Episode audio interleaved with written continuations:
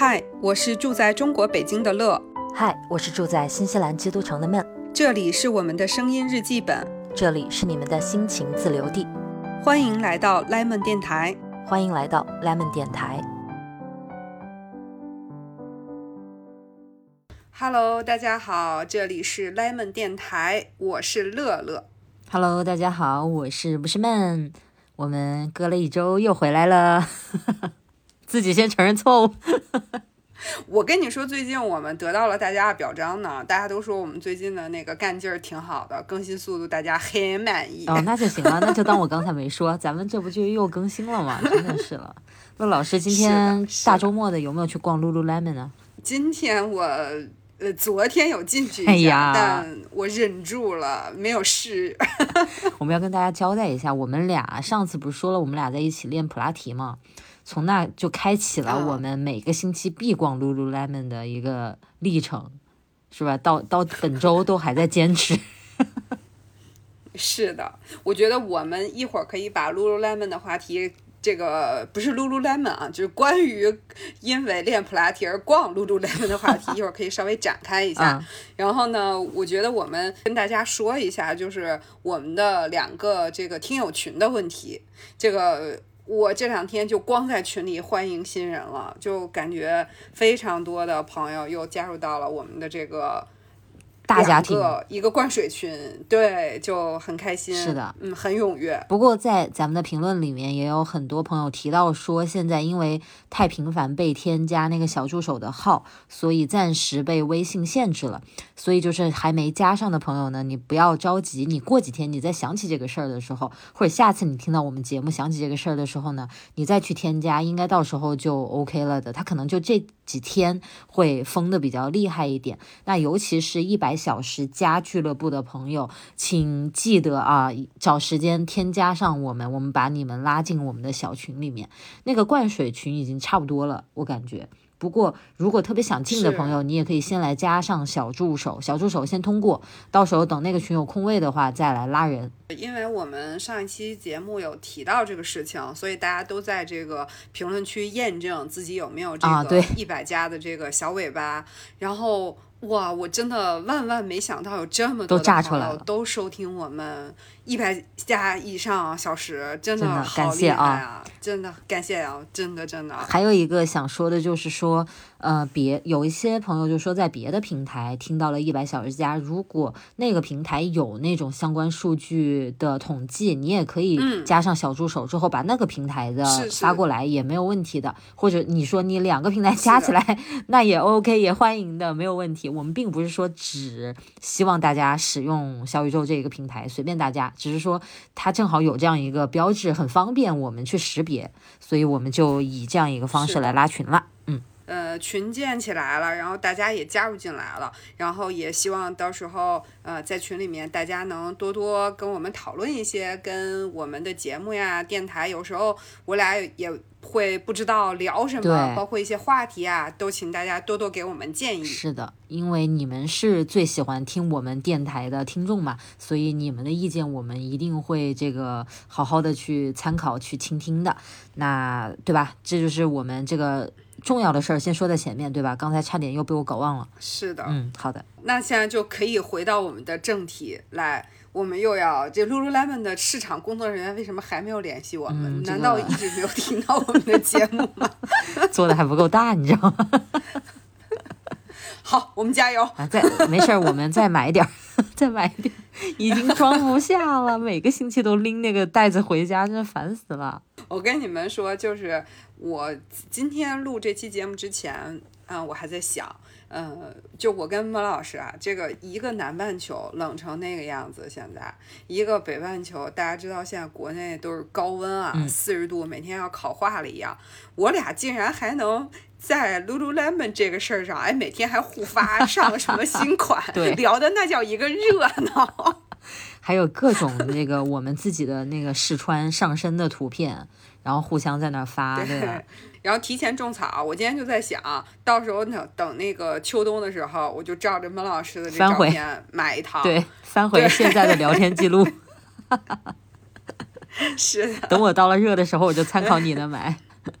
我们俩虽然互发，但是发的是两两个季节的那个衣服，是。得亏他都出。然后那个孟老师狂买那个冬天的什么适合保暖的裤子，适合那个冬季保暖的什么徒步的衣服，嗯。我就跟孟老师说：“你看，我又买了这个裤子，可凉快了，特别凉快。”哎，我想问你啊，就是你是怎么入坑 Lululemon 的？我我先说我啊，好。我是从买运动内衣才嗯，入坑的。我是十年前搬来我现在住的这个城市的，然后嗯我当时应该那大约是八年前的时候，Lululemon 在我们这个城市开了店。然后我当嗯时特别喜欢看 YouTube，、我当时在跑步那段时间，所以就已经有买一些这种运动的衣服，比如说耐克啊那种的。然后呢，我当时就嗯看一些 YouTube 那些北美那边的博主，就喜欢说一个运动品牌叫 Lululemon，然后就说它的那个瑜伽裤多么多么的好穿啊，就是穿了像没穿啊，然后包括各种各样的开箱什么的，我就一直知道了这个牌子，但是我不知道怎么买嘛。然后当时我得知我们这个城市出了这个，我就巨激动，而且当时我还。刚大学毕业，在那个电器行打工，我不是还跟大家聊过，我以前在那打工。然后呢，那个平、呃叫什么呃 Boxing Day，就是二十六号那天，不是打巨大的折吗？然后 Lululemon 就打折了。我吃我之前进去过好多次，我都觉得太贵了，我接受不了那个时候。因为像耐克这种牌子，它老打折，一打折其实根本就不贵。但是 Lululemon 我就没见过它打折，然后就我觉得很难接受，它又没。就是它，你感觉它就是很基础款嘛，就是一个颜色，每个图案啥的，我就觉得买不下手，在当时。然后呢，我就一直等，一直等，等到那个二十六号那一天。但是因为我当时在做销售，在做零售，我又去不了，因为我得上班。所以那天我就跟老陈说：“我说你今天休息，你帮我去买衣服。”他说：“你要买什么？”我说：“给我买那个 Scuba 的那个卫衣，就是那个拉链的，全拉链的。”嗯这一说，乐老师对上号了，买那个 scuba 的卫衣，然后我当时精挑细选了一个芭比粉的颜色，我说我要那个颜色，然后他 说买什么尺码，我当时因为它都是美码，我就不懂美国的尺码是怎样的，所以我就跟他说了个，我好像说了个十四号之类的。然后他就去了。老陈是一个身材身材苗条的男子嘛，去了之后就跟人家营业员说要一个芭比粉色的那个 scuba 的卫衣，然后要十四码。那个人家 sales 就特别诧异，你懂吧？就那样看着他，然后他，然后老陈就说是帮我买的，然后说我要十四码。那个人特别好，他说这个十四码非常非常的大。他说那个女生是这样的体型嘛，然后老陈，嗯，就是觉得好像不太对，然后就空手回来了。我我当时特别激动的回到家，我说我的衣服呢，Lululemon 呢？他说，哎呀，人家说你那个尺码好像有点不对。然后第二天我就可以休息了，我就自己跑去，我一看，哎呀，得亏没买十四码，真的太大了。我我刚才就很想笑，十四码那装两个你进去都可以。我我们胖的时候也就，你像我吧，我之前胖的时候穿六码，所以大家想象一下，十四码太夸张了，那不知道 oversize 到哪里去了，对吧？就超级大一件衣服，然后就对，就如果那个大家熟悉的 Scuba 这个衣服的朋友，应该知道它是一个非常宽松版的一个卫衣。对。然后就是一般人就是哦普通身材穿最小码一点它问题是那个正常嗯宽松的，因为当时还没出这个特宽松的，它就是那个合身版啊型的那一种，但是也就是按正常码选就 OK 的那一种。啊，我知道你说的是那个运动款的那个，所以它是就是原版的瘦身效果 Scuba 的那个 Scuba。对对对对对。嗯，对，所以你看看这个从入坑的这个姿势，但是我跟你说，我当时因为去的时候，我第一次见到它打折，它不光这个衣服打折，它还有很多的那个那种紧身裤啊，还有 bra 啊什么的，这些东西都有打折。嗯，然后我当时有买两条打折的裤子，然后当时完全不懂不同的面料，什么是用跑步的还是瑜伽的，我都不懂。我就是看样子，我选了两条，然后买了一个 bra，然后现在八年过去了，我还在穿它们，牛不牛？我也是当时第一件买的那个 Lululemon 的衣服就是他们家的 bra，嗯，因为这个，哎，不知道这会不会成为一个这这个话题能说吗？会不会会肯定可以说呀，就是绝对可以说的。不是因为我我是那个属于呃这个 cup 比较大的女生，嗯。然后所以我当时想买运动内衣的时候，就包括你说的什么耐克那些品牌，我都去试了，我都觉得特别的不舒服。嗯。然后我后来就去试了 Lululemon，然后一试我就跟他说，我说我是要跑步，啊。然后呢，这个而且我的那个 cup 比较大一些，嗯。然后所以我需要一个支撑很好的这样的一个内衣，然后他就给我推荐了一款，后来那个内衣我又买了两件，我一共有三件那个内衣。然后第一件因为买的时间太久了，因为 cup 比较大，就比较费内衣嘛，然嗯，后是这样这的。个这这它它就它就已经不行了，但另外两件还都 OK，然后我就一直买这个呃款的这个内衣，我整个的这个运动的过程就是一直穿的都是这个，但是我想说的是，我直到那应该是二零一七年了吧都，啊就是我差不多到那个时候，呃不夸张啊，三十多岁我才第一次在运动的时候穿一个真正的运动内衣。嗯我不知道这个这个这个情况少不少见，我觉得可能不会太少见。就是我在我的高中，就是咱们都是从小就上体育课，一星期至少有两节体育课嘛。就是在高中的时候，因为我是属于这个大家知道，你发育之后，这个 cup 比较大的女生，那一直就是属于。这种情况，然后你上体育课其实会穿普通的内衣，其实很不就会特。别的对，然后肩带什么的也不合适，因为你上体育课你总要做一些动作，对对举手啊咱们小干嘛的时候会有什么？对，折返跑什么那嗯些东西、就很不舒服。但我在那个过程里面，就是，呃，我的妈妈也没有告诉我。然后呢，那个时候就是感觉同学之间也不太会去讨论这个话哎题。我觉得是这样啊，就是你比如说说到高中的时候，那个时候就不能跟现在这零零后或者九零后后段的朋友对比了，那真的不是一个时代。对我，包括我自己上高中的那个时候，都就是大家会默认每个女生都会有这样的不舒服，就是这好像没什么可聊的，因为你会觉得就是大家都一样，因为没有人会专门去买。然后你如果真的买了一个运动运动 bra，然后你要上体育课之前去换吗？还是要怎么样的？这一切都太陌生了，嗯对都不知道怎么操作，所以那个时候真的是这样。是的，我从咱们的这个一百期节目的投稿里面，其实我们读到了很多朋友年纪会比较小一点，对，所以我就说这些年纪小的朋友不要觉得惊讶，嗯就是再往前推个十年，大家真的对这个事情，大多数人没太有，我个人感觉啊没有太没有太有意识，是的，对，然后所以我真的是到你你想，我是二零一六年开始正式通过运动减肥，嗯，那我二零一七年穿上运动内衣的时候，我都已经减肥成功了，然后我才我才第一次真的穿上了运动内衣，那真的跑起来动起来完全不一样，是的，就真的是这样。你就感觉你被你被照顾了，然后你。因为我原来上体育课的时候，我就会觉得很麻烦，我就觉得它会非常影响我想去做一个什么事情。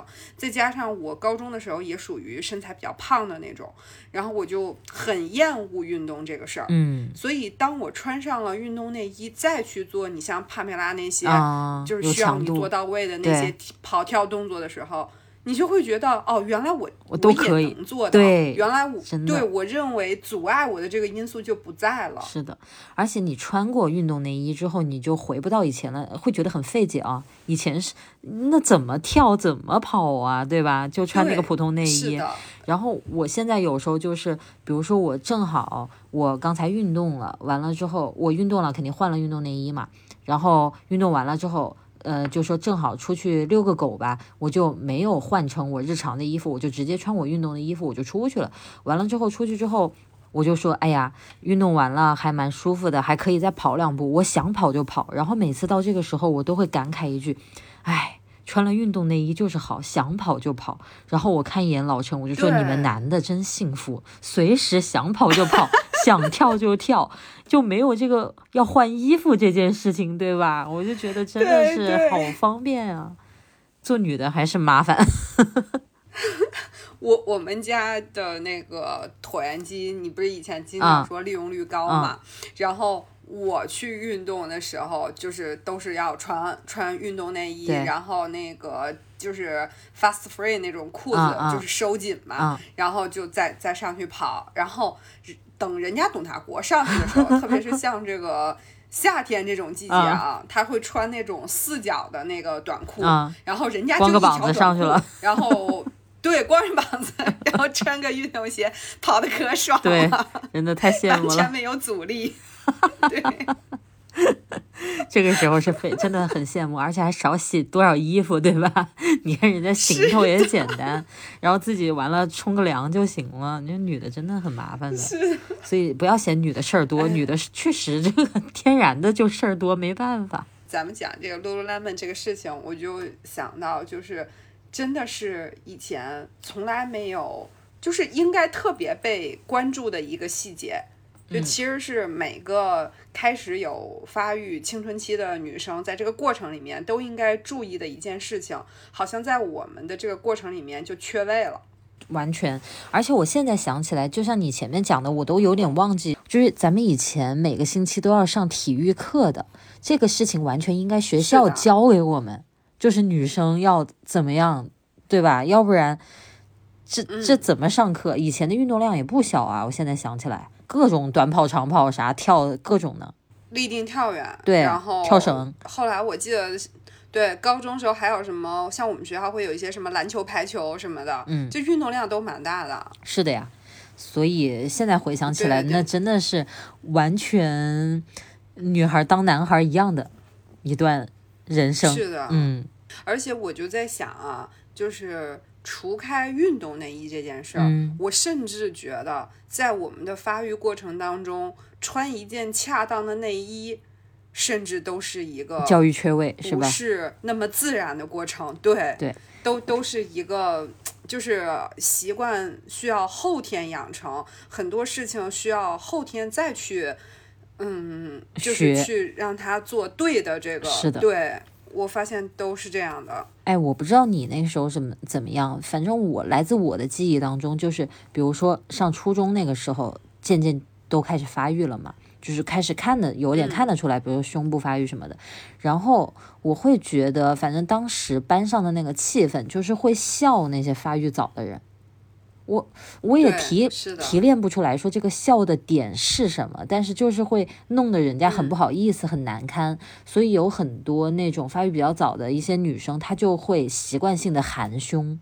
因为这样就不显胸，嗯嗯，对吧？然后他会希望此处我举手，切身体验是不是？真的，我就是是的，是的。我今天不是去上普拉提课嘛，然后那个老师还跟我说，就是我那个脖子下面，就是这个肩靠近，就是后后背跟胸。比较接近的那个位置，他就说：“他说你这块的肌肉会凸起来的比较多，然后他说你是不是以前姿势会有一些不良的习惯？然后我就跟他说：我说其实我以前特别爱含胸，我说特别是在那个初高中时期，因为发育比较早，就感觉挺胸是一件对挺不起来羞愧的事情，真的是的。”对，就我本人是我本人。嗯，虽然我没有，但是就你知道，女生肯定很敏感的，都观察得到的，对吧？所以看得到的，班上的同学这样子，然后一些男生很调皮那种，他也会。现在我觉得都不能用调皮去 给他打掩护，就是很反正很不礼貌的那种感觉，他就会去取笑，对他会去取笑啊，或者去。公开的到处去讨论这种，你说自己的一个身体部位被人家这样拿出来讨论，太难受了吧？也，我虽然没有是那那一批发育特别早的同学，但是我也会，就我心里甚至会庆幸，还好我胸不大，就这种感觉，你知道吗？对，还好没有被那个孤立出来，然后被人家去盯着说什么的，我就会有那个感觉。然后当时大家都穿，就一开始女生不是穿个小背心嘛？然后后面再往后就会升级成真正的那个 bra 嘛，然后班上一开始有一些同学穿那个真正的 bra，也要引起一大帮讨论。在那那段时间里面，是。男生或者一些就低素质那种感觉的人，他就会讲说，哎，谁都已经穿 bra 了，然后可能其他女生都还穿穿小背心嘛，就会显得那几个穿 bra 的人就很孤立出来，就很显眼。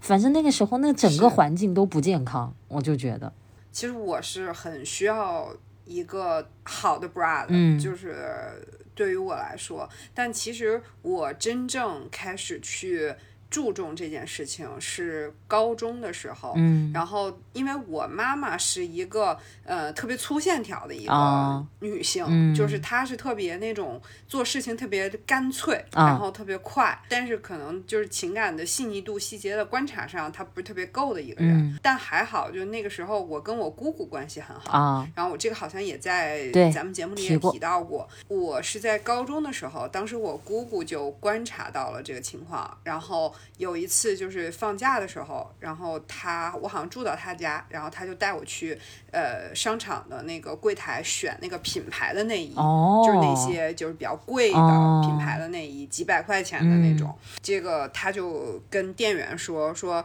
那个你要你要跟他说一下应该怎么穿，嗯然后这个怎么量尺寸，嗯然后这个需要什么效果的。然后这这个他们平时需要上学，运动比较多，肯定是需要那个舒适性强一点的。嗯然后我那是第一次，我第一次买的就是欧迪芬，我记得这个牌子我买了很多年，因为对，那是我第一次接触这个品牌，然后从那儿之后，我就开始。就是到大学的时候，有一些这个我们这个 size 比较小的同学，嗯。然后或者是就比如说像发育晚一些的同学，大家还在穿几十块钱的这啊个随便买的内衣的时候，嗯。我就在跟对我就在跟他们讲要要穿贵的内衣，啊。然后那时候大学的有些人也不是很理解，后来就一直都是去专柜买嗯。贵的、合适的那个，就是呃，比如说他有什么样的这个呃需求的，我都会去买哎这样的那你。那你姑姑那一次的这个做法非常的重要哎，对于你整个人是对吧？改改变是影响是很大的。这个东西是天天穿的对哎，对吧？是的，我在此之前都不知道，原来就是还是可以这么合适和贴身的穿。哦，哎呀，那如果是我的话，我就跟你不太一样，因为我就是，嗯，属于就是很普通的那种的 cup，特别的一些，比如说好的内衣、坏的内衣，我可能在我这里区别没有那么大。那个第一次要去买一个 proper 的那个 bra 的时候，我妈就是把我带到一个店里面的，就是一个品牌的店，她也是跟那个那个 sales 说，她是第一次买，然后你给她推荐一下，你教她应该怎么怎么正确的穿什么什么的。然后我当时那个人就我觉得好尴尬。然后我跟那个不认识的人一起在试衣间里面等等这样子，反正穿上了之后，啊他说：“哎，非常非常好，这个尺码也合适，然后看起来整个都很合适，怎样怎样的。”然后还让我妈看，然后我当时简直一整个，我觉得超级难堪和尴尬。就是我穿个 bra，然后他们都在那里欣赏我，看我穿的那个很合适，怎样怎样的。这是我第一次敞开内心讲啊，在那个时候，我看着镜子里面的自己，就是那个真的有一个像大人一样的那个样子出来，就不再是以前一个小孩子那个那个样子的身体了。我觉得好恶心，我当时会有这个感觉，嗯，因为就像我刚才讲的，那个同龄人的环境里面有一种感觉，会暗示我去抵御这这些发育带来的变化。所以当时我穿上 bra 之后，我看到我自己，我觉得好厌恶啊！我不喜欢这个样子，嗯我就想赶紧穿上外面的 T 恤什么的。然后当时我妈还会每次去买 bra，她都会说：“你去选个好看的，选个什么你喜欢的。嗯然后我看到里面的 bra 都是雕龙画凤的，你知道吗？就那种颜色，我 当时我就特别烦。然后对？吧？就以 前国内卖的那些不都是我就很不理解那个感觉。然后上面雕龙画凤、大牡丹什么玩意儿的，然后我就说这哪有什么真的好看的？我就想选一个最让人看不出来的，比如说一个平面的，嗯然后一个肤色的那种，嗯就是让人完全让人看不出来。嗯然后我每次在外面稍微那个 bra 的肩带从 T 恤那个领口那里露出来了，我就赶紧把那个领子拉上去，然后我嗯就、我妈就每次都。她就觉得我很搞笑，他说你有什么？你为什么那么封建的一种感觉？就他一个六零后，他觉得我封建，嗯然后我就说那露出来很丑啊，就是很丢人啊。我妈说那有什么丢人的，又不是没穿。哎，我一想，他倒是说的挺有道理的。我这我穿了，所以我露不小心露出来了呀，我又不是没穿。我妈太绝了，这个阿姨讲的这句话，我们用现在观点来看，你现在没穿没穿又又怎么样只要你不失礼，对吧？只要你不失礼，只要你处理的都得当，你的穿衣服的这个这个场景是对的，又怎么样？嗯，真的对吧，？就是我我我觉得就是观念的变化，真的是随着，我觉得可能也是随着我们自己的心理以及我们对自己身体的认识的变化产生的吧。是的。而且我记得那个时候，我妈每次都跟我说：“你选个好看的。”我我当时其实是有一个内心里有一句反驳的，我就想说，我选个那么好看的 bra 干嘛？我给谁看？我就总觉得说要选一个好看的内衣，比如说是要取悦一个男的，还是要怎么样？我就我内心有一种特别不屑。啊，我会觉得这个对想法，我会觉得我妈的这个建议是一种封建遗留，你知道吗？是是，我我总因为那些 bra 的设计，我刚才不是讲了，我就对于一个那个十三四岁的我来讲太难看了，我会觉得太老了、那个设计，然后我就会觉得那肯定都是那些大人。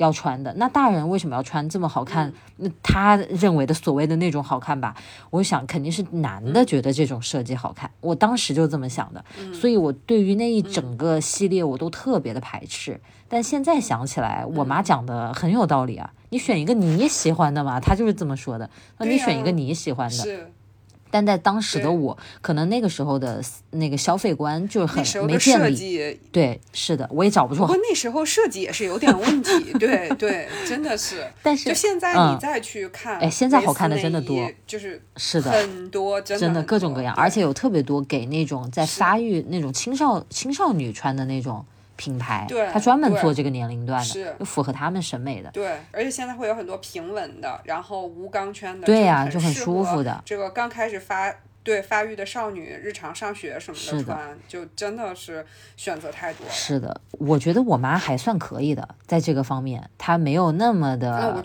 忽视这些事情。对，然后我我之前还跟乐老师讲过，我说我妈有一次跟我散步的时候，还跟我讲说，她看了一个张柏芝的采访，然后嗯张柏芝说，她妈妈在她从小就告诉她说，内衣要是值得花钱的，是值得投资的，你不要把钱都花在外面给人家看到的那个地方。那你真的你自己去，因为你想每天最贴身穿的这种东西嘛，它舒不舒服是最直接影响你的。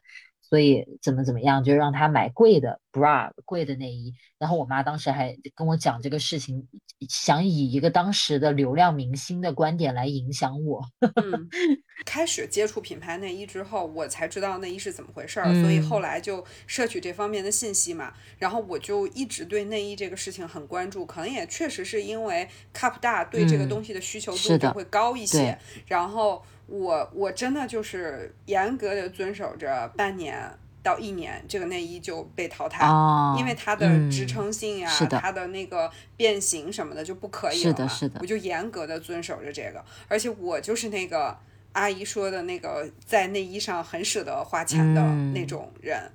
而且，哎，我觉得你是很听劝的一个人，就是你觉得这个道理完全这这个话这个观点很有道理，你就真的会去做的人。你像我，我妈给我说那么多道理，完了之后我也就哦，就是知道是知道，但是我也未必会去做。因为这个事儿，不过也它对我来说，对你的影响比较大。对，是的，是的，嗯，是，所以就像我啊，我觉得这个也干出过。我那天还跟孟老师说，我说我这个前两天，呃，不是前两天，前一阵儿，然后买了一套特别贵的丝绸的睡衣，嗯，然后要几千块，然后 孟老师说你穿上之后给我拍个照对。，是的。然后我当时我我不就跟你感慨，我说你这个就是怎么讲呢？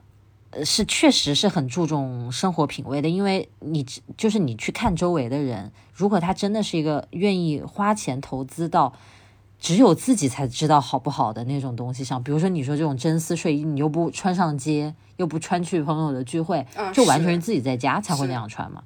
就是这个东西我花了很多钱，但是我都不需要让人家看到，他不需要给我撑脸面、撑排场，这样的我觉得是真的很在意生活品质，就是会把自己的一个感受放在比较优先级的人，我觉得这样是比较懂生活的。我至少我现在活到这个年纪，我会这样觉得。你在我刚上大学那个时候，我可能就会觉得，哼，就是钱多，或者不就是不知他是不是不认识好的牌子，不知道去买个包啊。我当时可能会这样去想。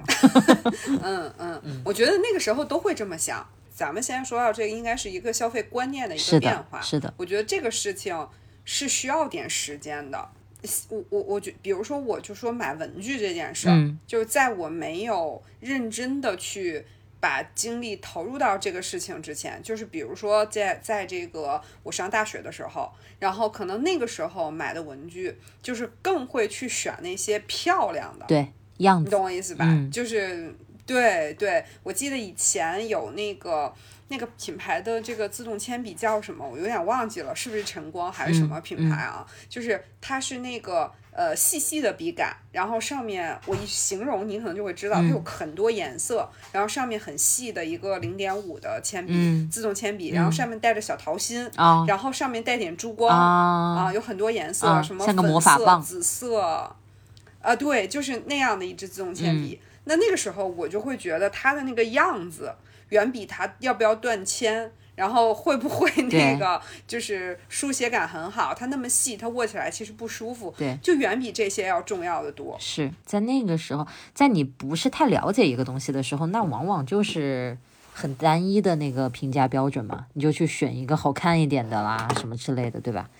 但是你看啊，你现在已经玩文具这么多年了，在这个方面了解那么多，已经结识那么多文具的朋友，你去观察这一圈朋友，你会不会觉得其实，在文具上面用的比较考究的朋友，在生活上也不算是很马虎的人。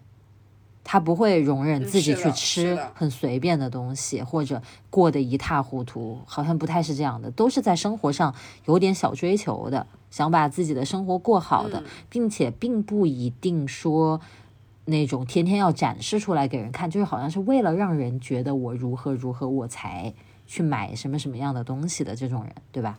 怎么说，就是更会注重，嗯，我们生活当中一些必要的部分的一些品质。我不知道这么说对不对，嗯就可能同样是吃一碗饭，那可能你会就是这些朋友可能会更去考虑这碗饭的营养问题。和这个装这碗饭的器具问题，可能我们在这件事儿上要有更多的一些想法。嗯，是的，我反正之前我就觉得，就是呃，认识了一些玩文具的朋友，比如说加了朋友圈之后，你就会看到他个人的生活，他会发一些跟文具无关的东西，但你会在这里面经常发现亮点。比如说你，咱们乐老师很多人关注他的微博就知道，人家早餐每天弄的就是很漂。比如说就是吃个猕猴桃，人家都是那个 那样子切开的，就是不一样的。我跟你们说，昨昨天吧，还有个人问我，请问猕猴桃怎么切的切成如此可爱的样子？我跟他说，你需要一把雕花刀。你看你们一般人家里没有这个东西吧？嗯，不要不要觉得不好意思，我也没有。这这是乐老师比较比较讲究猕猴桃的切法，但是我我举这个例子就是想说，就是它这有很多东西，就是它不一定，你你可能看到他每次拍照是这样，但是人家背后也是这样子的。你可能会觉得有的人他是不是为了拍照故意去摆这个样子出来，好像很精致这样子。我去过他家，我知道他怎么吃饭，他他就是这样，他在他不用拍照，他也会希望这个饭是看起来很悦目的，然后吃起来是很可口的，营养是好的，对吧？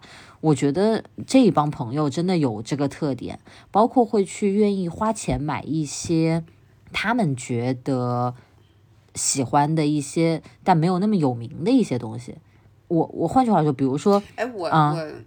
你刚才说到这个话时，我突然间想到，是不是其实，嗯，这个随着不管是时间的变化还是什么，就是大家会更愿意愉悦自我。对，就是说到底，这个东西到底用起来好不好用，舒不舒服，只有使用的人知道。那些是的，比如说我早年的时候会有那种行为嘛，就是想买个贵一点的包。给我自己好像撑场面似的那种感觉。说到底，用来用去，它终究就是一个装东西的包而已。都就是到了现在，我也不需要去讨好那些我遇到的每一个人，让人家都觉得我好像多有钱、多有品味。就是我已经没有这个欲望了。我去取悦他们干嘛呢？为什么一定要买一个别人觉得牛的东西？我要用我觉得好的东西。我觉得这是。现在很明显的一个感觉了，跟以前的不一样的一个地方。你知道 Mary Michael 那个牌子，它不是还有那个袜子吗？对，就是你像我和菊菊，我们都会。就是我俩经常会去逛一下，比如说每个季度都看看有没有出什么新的花色。就它那个袜子，就是从颜色上，然后它又分那个秋冬是厚一些，然后春夏又又薄一些。然后呢，这个从本身的设计上，我们也很喜欢。整个来说，它都很适合我们，所以我们会过一段时间就会去看一下。然后呢，因为这个牌子现在在国内的宣传也越来越多嘛，呃，我呃这个三次元里边的有一些朋友就知道了这个牌。牌子，你偶尔我发一下朋友圈用到那个餐具，然后他们会看到。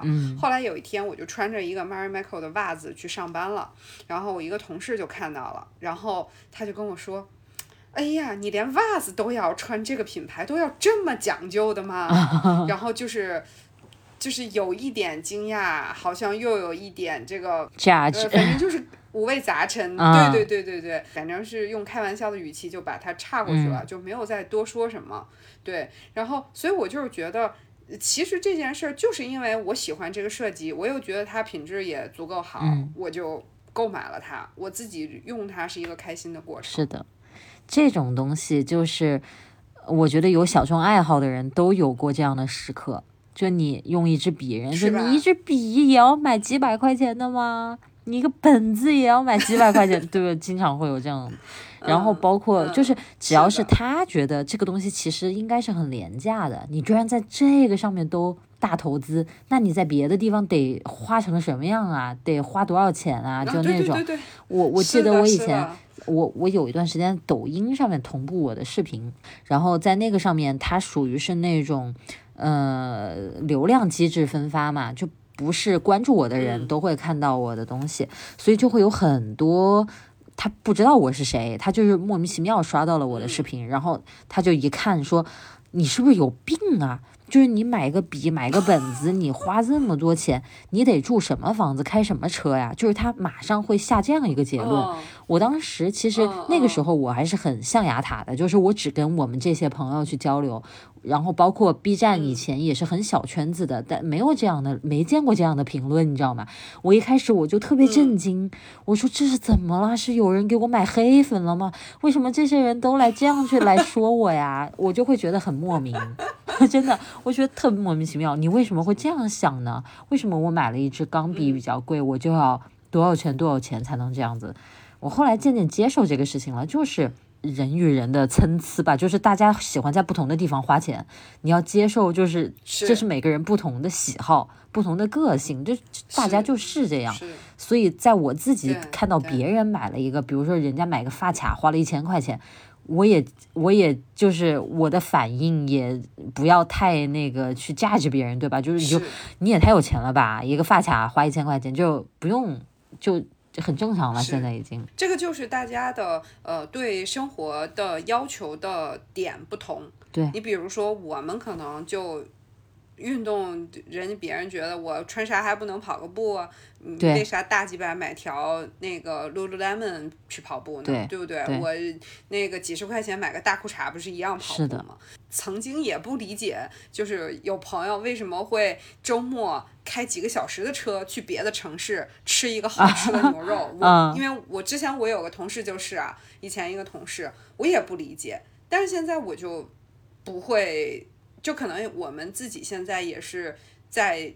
减少着，嗯，对这个社会和对别人的评判，对，就是越来越包容的心态和多视角去看待这个问题，我也觉得很能理解啊，因为我也有我执念的地方，别人理解不了的地方，对呀，那人家就喜欢吃牛肉，人家就要跑这么远去，我觉得很正常啊，他吃到那一刻的愉悦度，可能跟我买一件衣服，然后穿上它去干嘛那个愉悦度是一样的。而且这个地方，其实我想说，不不是一个钱多钱少的事情，是每个人在做自己的选择，甚至是非常不跟风的选择，才会招招来这样的一些评论，因为他觉得你不正常，不正常的意思翻译一下就是和大多数人不一样，你不要 不坚强，对你不要被这样的评论去吓到，就觉得啊，我是不是很怎么怎么样。就是每个人有自己的不同的特点嘛，就无非就是有一个特点被他发现了而已。如果什么东西大家都一样，那有什么意思呢？还分什么你我呢？就是每个人不都成了一样的了吗？那就不好玩了呀。我觉得这恰恰是每个人有自己的不同的那个点的这个地方嘛。我觉得这个是蛮好的。但是我回想到以前，你刚才其实讲这一段的时候，我意识到一件事情，就是以前。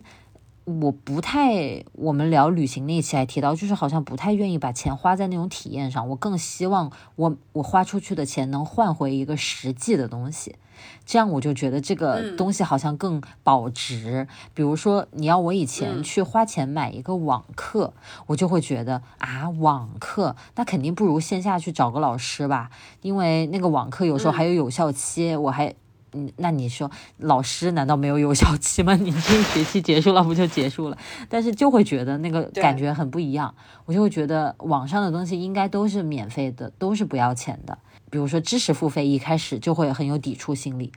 包括一开始是我买那个苹果的那个 iTouch 买的蛮早的，那个是刚出的时候我买了，然后当时就全网都是破解版的东西。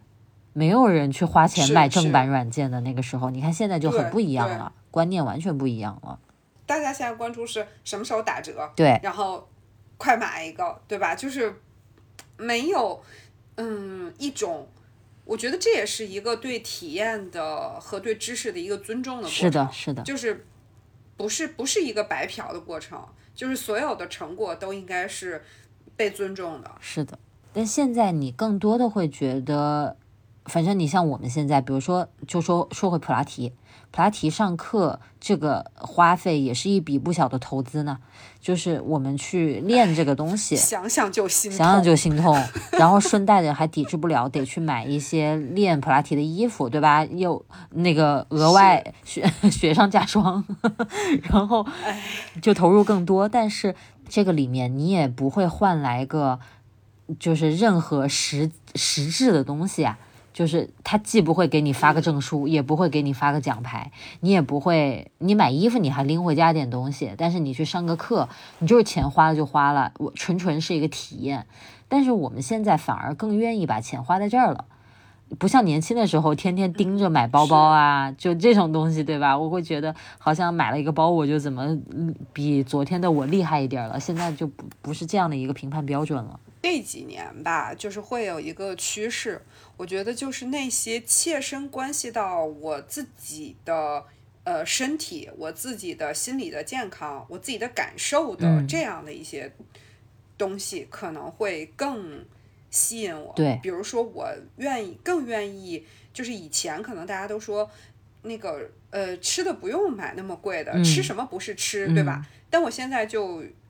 愿意吃好一点，是，然后吃精一点，就是这个东西是我爱吃的，然后我也知道它的营养价值是可以满足我的，对吧？然后，呃，包括就是你刚才讲的那种体验类的东西，比如说我们上普拉提课，然后包括就是去做医美这这类东西去做一些皮肤管理，对吧？我现在我就刚才不是还在跟孟老师讲，我说我今年把那个买包的预算都花在了普拉提和医美上面。我觉得它就是我更关注到自我的这个部分，我就是我我更关注我认识的我，而不是别人眼里的我啊，没错，就是反正钱都是花了那么些钱。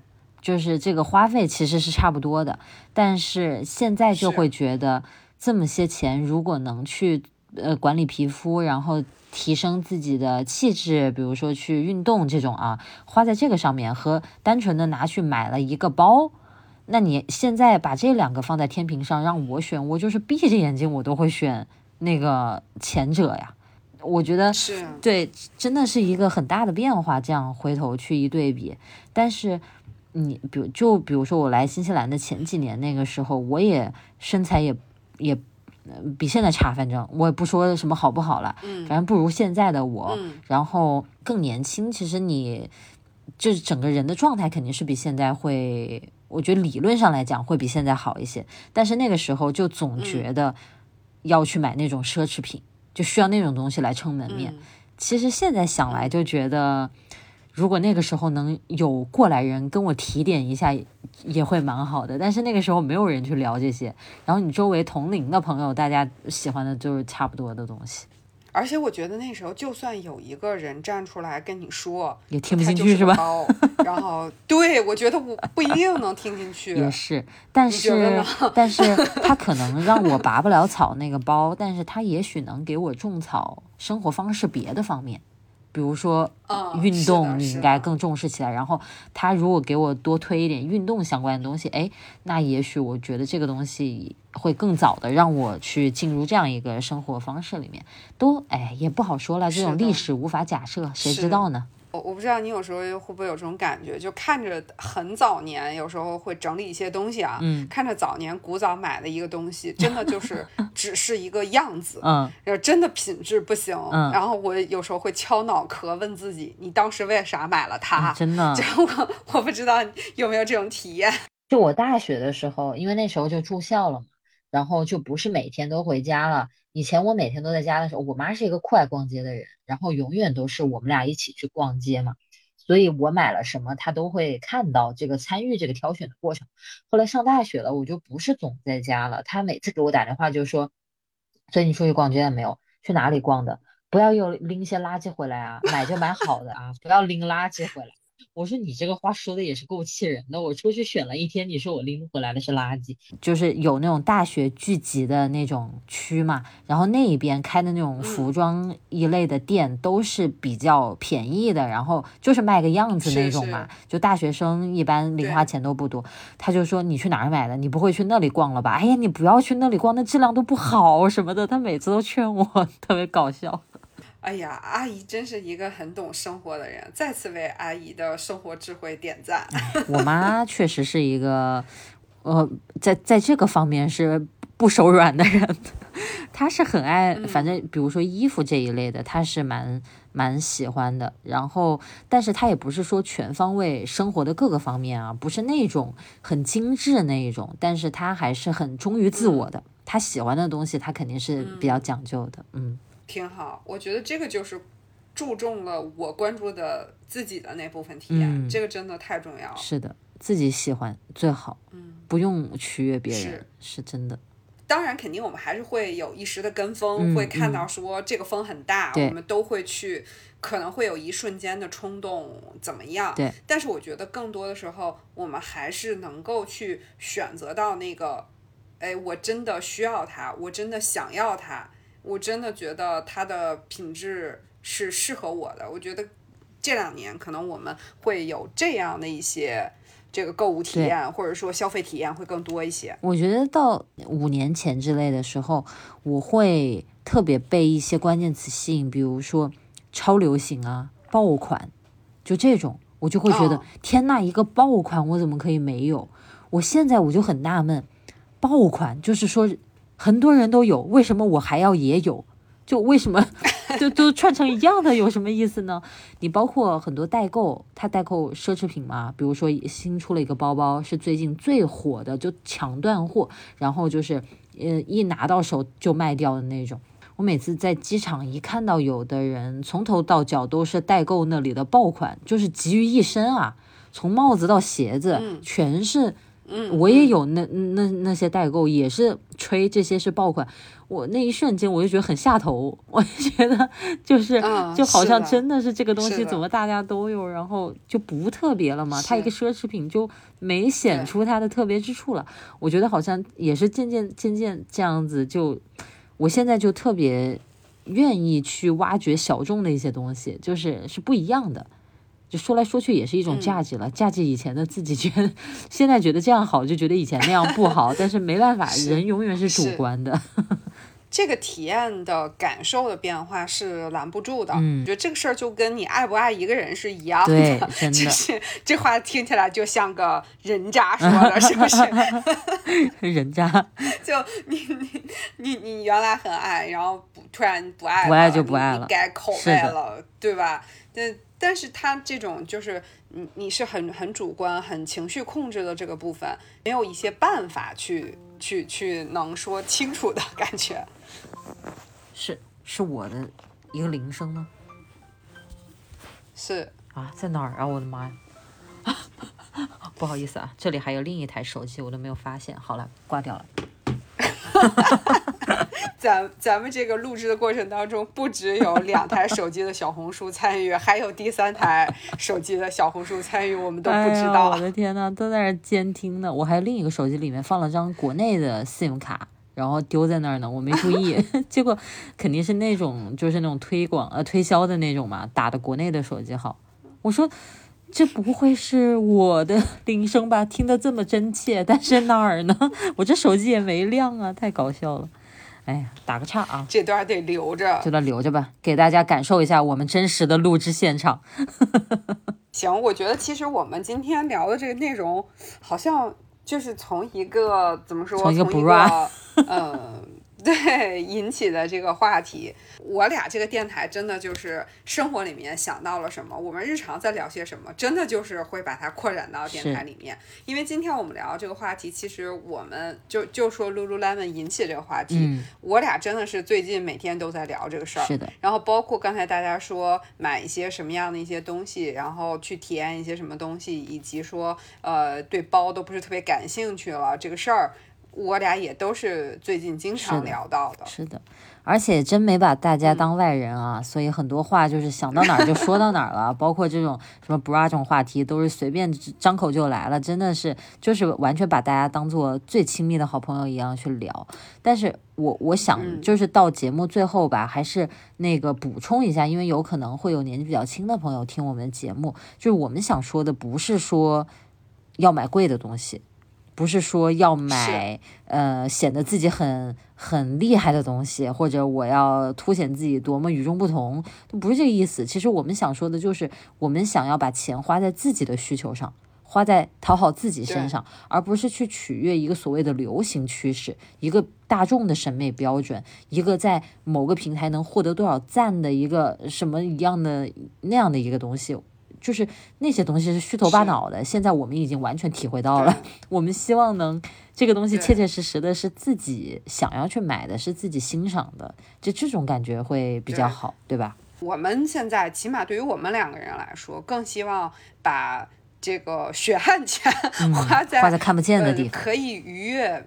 愉悦自己的这个内容上，它有可能看得见，也有可能看不见，但它确实会让我们，比如说我们花钱去上了一个体育的这个运动的课程，它会让我感觉我真的原来酸痛的肩膀不那么酸痛了，我的这个身体紧致了，我看得很开心。我觉得最终其实是个愉悦的过程。是的。或者说回咱们前面 Q 到那个例子，花几千块钱去买一个真丝睡裙也不过分。你喜欢，而且是你赚的钱啊，谁有资格 judge 你啊？是对不对？我觉得这就这就蛮好的，又不是又不是这个东西买了之后要昭告天下怎么样？就是我自己就开心，我就喜欢，哎，千金难买我乐意，对吧？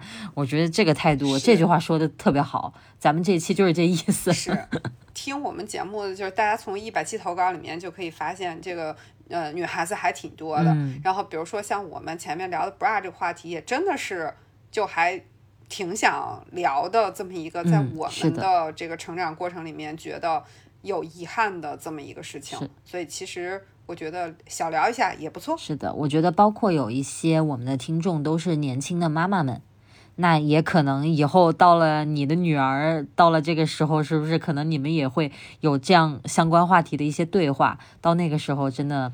我觉得会跟我们那一代的父母应该表现是不一样的。对我，我反正觉得，我对我们这一代人成为父母这件事情，虽然我们两个人都没有成为这个父母这个角色，但我觉得对于我们这代人，甚至我们之后的人，我觉得应该会成为更棒的父母，因为我觉得就是大家都会怎么说，更去关注内心的部分，所以我觉得这个事儿一定是一个。越来越棒的过程是，你就看现在市场上卖的 bra 的选择之多，然后各种钢圈也都去掉了，去掉束缚了，对吧？就各种怎么舒服怎么来，什么样的都有，就足以见得完全不是我们小时候那个时代了。